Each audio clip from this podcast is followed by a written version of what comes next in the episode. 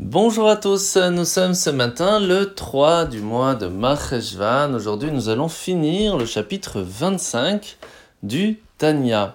Alors aujourd'hui, l'Admorazaken va continuer sur l'enseignement du Baal Shem Tov qui nous explique que Dieu, en fin de compte, va s'intégrer, va s'habiller même dans des choses contraires à sa propre volonté, le fait même d'aller et venir embêter quelqu'un qui est en train de faire la prière ou en train d'étudier la Torah. Pourquoi? Pour pouvoir l'obliger à se concentrer encore plus pour que sa prière et son étude soient meilleures qu'avant.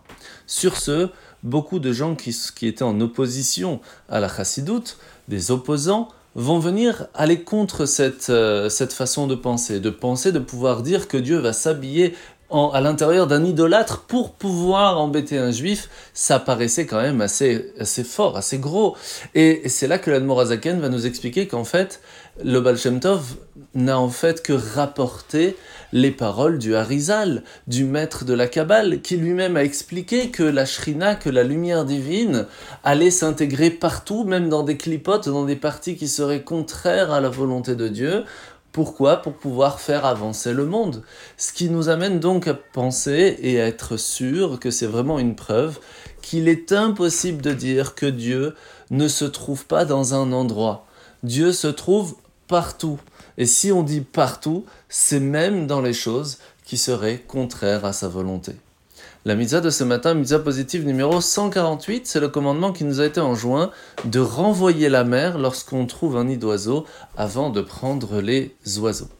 Alors, la paracha de la semaine, nous sommes parachat Noach, où nous voyons qu'un an exactement après le début du déluge, la terre était prête, s'est asséchée pour que les, le, ben sa famille et les animaux puissent en fin de compte habiter sur terre. Mais Noach, était réticent à sortir de l'arche. Parce que pendant un an, lui et les animaux y avaient vécu en paix et en harmonie. Et Noir savait très bien qu'après avoir quitté l'arche, ils allaient retrouver leur agressivité naturelle. Et en fait, rappelez-vous, hier, nous avions expliqué qu'à un certain moment, il était important de rentrer dans la teva, dans les mots, dans les mots de la prière et de l'étude pour pouvoir retrouver une certaine sérénité. Mais à un certain moment, Dieu nous dit, sors de ton étude, sors de ta prière et va dans le monde pour y vivre, pour y agir, grâce aux forces que tu as réussi à prendre dans ton étude. Et c'est pas toujours facile de quitter cette sérénité. Mais en fin de compte, le but de notre venue au monde, elle est pour transformer le monde matériel autour de nous en quelque chose de spirituel. Alors pour pouvoir y arriver, il nous faut de l'étude, il nous faut de la prière. Mais en fin de compte, si on ne vit pas dans le monde, on ne peut pas faire ce but. Et c'est pour cela qu'il est important à un certain moment de sortir de la maison d'études pour amener ces lumières dans le monde matériel, même si cela est difficile à faire.